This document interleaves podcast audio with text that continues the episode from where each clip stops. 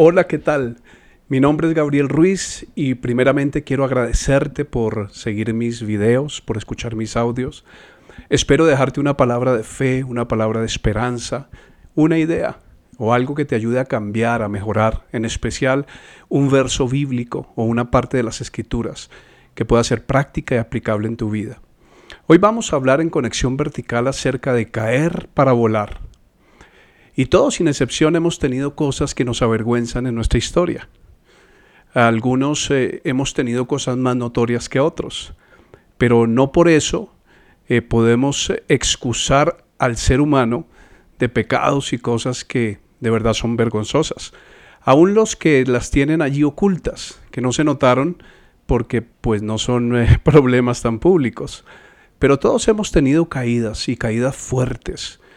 Y de esas caídas Dios quiere que nos levantemos para volar. Dice la Biblia que cae el justo siete veces y siete veces Dios lo levanta. Dios tiene el poder para levantarnos cuantas veces sea necesario. Y una vez tú lo reconozcas, tienes que sacar la vergüenza de tu vida. Porque Dios no se mueve a través de la vergüenza ni de la culpa, sino a través del perdón y la restauración. En una ocasión, la gente le llevó al Señor una mujer que estaba en el mismo acto del adulterio y se la llevaron. Y le preguntaron al Señor, Señor, ¿qué debemos hacer con esta mujer? La debemos apedrear porque la ley de Moisés dice que a tales personas hay que apedrear. Jesús apenas inclinó el rostro y, siguió escribiendo ahí en tierra. Y entonces el Señor de repente levantó su rostro y dijo, el que esté sin pecado, lance la primera piedra. Y dice la Biblia que de los mayores a los menores se fueron yendo poco a poco y no quedó ninguno para condenarla. Porque obviamente entre más tiempo, entre mayor seas, pues más errores, más pecados, más desaciertos has tenido. Y pecado, la palabra pecado significa errar el blanco. Cuando vemos un partido de fútbol y una persona patea al arco y no hace gol, entonces pecó, erró el blanco, porque el propósito es hacer gol.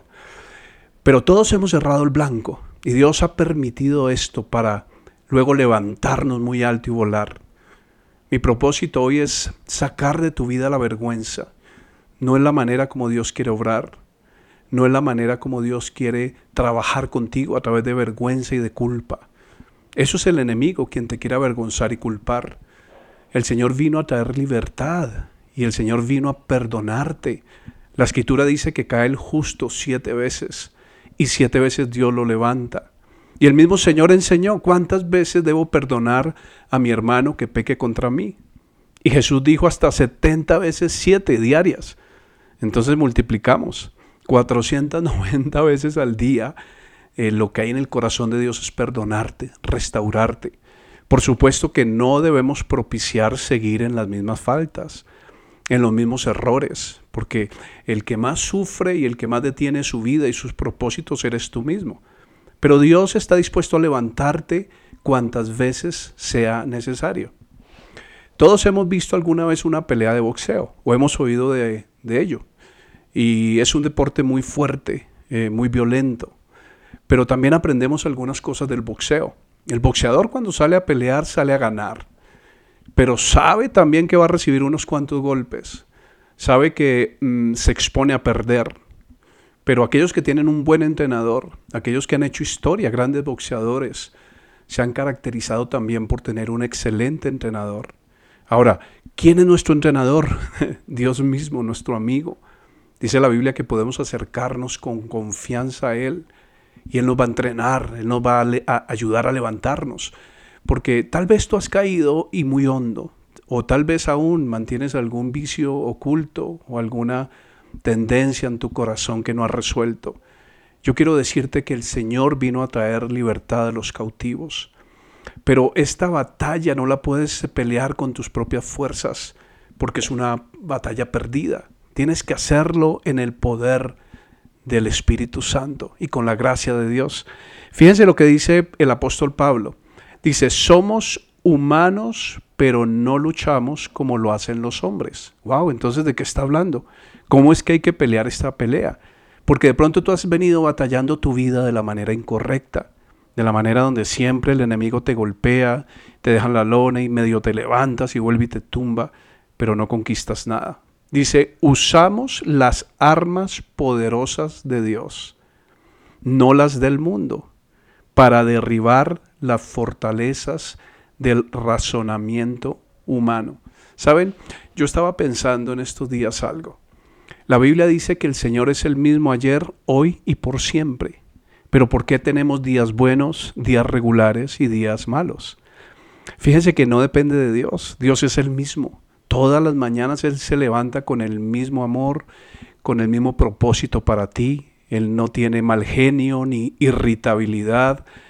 Es siempre igual, siempre lleno de gracia, de poder, de amor, de restauración por ti. Lo que pasa es que nosotros sí tenemos razonamientos humanos que nos hacen llevar unos días malos y unos días buenos. Pero todo está en la mente, en esas poderosas estructuras que manejamos allí en nuestra cabeza, que nos llevan a veces al fracaso, a la frustración, a la tristeza, a la misma depresión. La depresión, ¿saben ustedes que comienza con un pensamiento? Un pensamiento que alimentas y que se fortalece la depresión en tu vida. Una vez lo procesas, y lo sigues pensando y lo sigues masticando, pero ¿por qué hay días que estás feliz?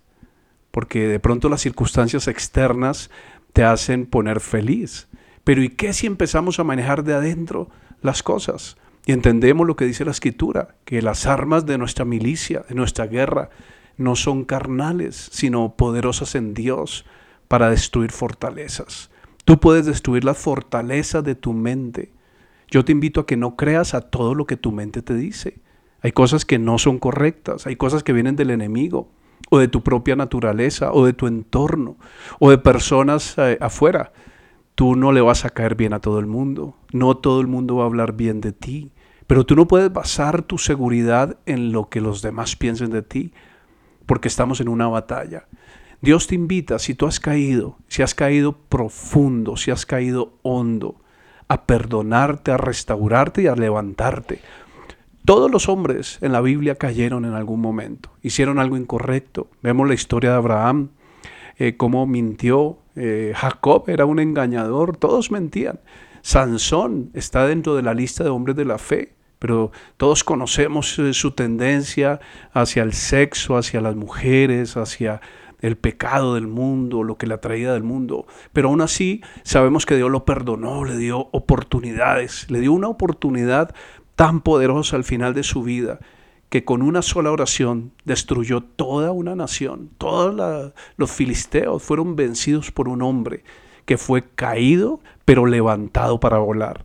No importa qué tanto has caído, no importa si tú has pasado por un divorcio, no importa si tú has pasado por un vicio, por el licor o por la pornografía o por algo que tú sabes que no está bien, que te destruye, te hace daño, no importa. Dios te puede y te quiere levantar. Entonces recuerda, caemos para volar bien alto. Y saben, las personas que más profundo han caído, a veces son las que más alto se levantan porque donde abunda el pecado, sobreabunda la gracia de Dios. Que la gracia de Dios te visite, te consuele, te levante. Aún tienes mucho por recorrer. Ánimo y adelante en el nombre de Jesús. Dios te bendiga y Dios te guarde. Chao, chao.